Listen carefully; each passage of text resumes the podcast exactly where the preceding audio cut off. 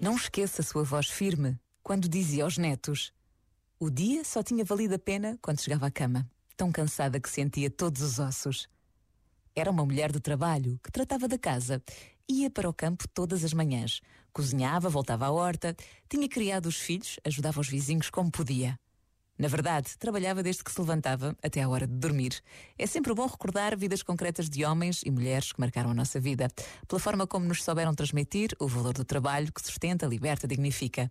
E os mais novos precisam de conhecer estas histórias de, de pais, avós e bisavós que deram as suas vidas pelos seus. Trabalhar também é rezar. Pense nisto e boa noite. Este momento está disponível em podcast no site e na app.